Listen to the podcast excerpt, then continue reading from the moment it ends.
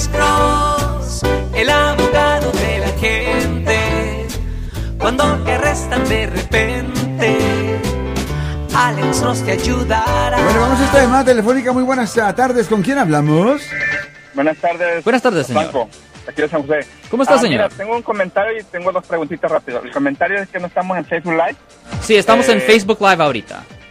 El, el, este, el segundo ah, pregunta es de que, por ejemplo, en, en el caso de cuando los hijos tienen el noviazgo, los padres, ¿qué deberían de hacer?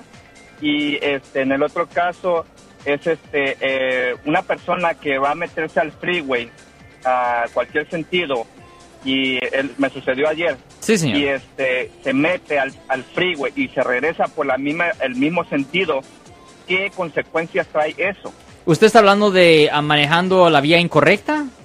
ajá o sea, Well- se metió al freeway pero por el- ah, se metió al freeway y por ese mismo donde se mete al freeway Sí. se salió se regresó Oh, no, no, no, no. Eso es manejando peligrosamente. Eso es una violación del Código ah, Vehicular, sección 23103.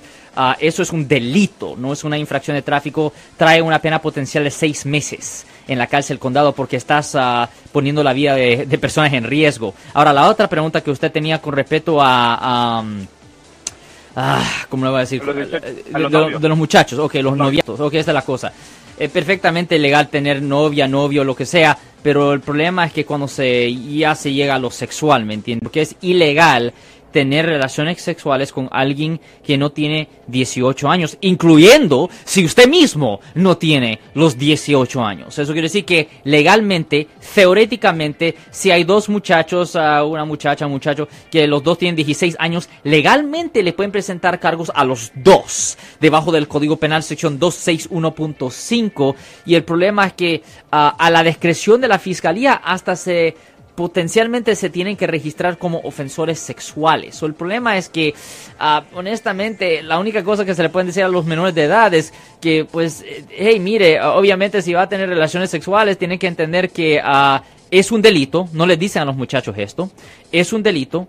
Y si usted está yendo a la escuela, tiene plan de ir a la universidad, ah, quiere llegar a ser doctor, abogado, dentista, lo que sea, un profesional, eso va a impedir su habilidad de tener un futuro, porque si se tiene que registrar como un ofensor sexual, es una registración que es por vida. Y no hace diferencia si ah, usted cometió esta falta cuando usted es menor de edad o no. So, eso es una cosa que definitivamente se le deben de decir a los menores de edad para contemplar ah, sus acciones. Pero tiene que haber actividad sexual entre ellos y tiene Sí. alguien que quejarse. Alguien se tiene que quejar, obviamente, porque si nadie sabe, pues nunca va a Uno de pasar. los padres. Pero o- o no necesariamente los padres, también ellos mismos se pueden quejar. Y aquí es donde viene la controversia. ¿Qué pasa si dos, una muchacha un muchacho salen, tener relaciones sexuales, tienen 15, 16 años y después quiebran la relación?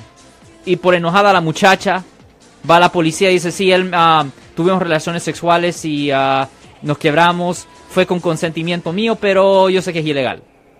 Ahora técnicamente a los dos le van a presentar cargos. A los dos. Pero entiende, ahí es donde viene el dilema. Le pueden presentar cargos a los dos, Ajá. pero es un riesgo que muchas veces, por estupidez, la- los muchachos lo hacen. Pero la mayoría del tiempo que lo vemos es verdad que los padres lo hacen la queja, pero no es necesario que los padres mismos hagan la queja. También los principales, los maestros, cualquier persona puede hacer la queja, ¿me entiendes? Técnicamente es un delito que obviamente la mayoría del tiempo a- a- acusan al hombre, la mayoría del tiempo, pero, pero pueden acusar a los dos. Legalmente sí lo pueden hacer. El teléfono, damas y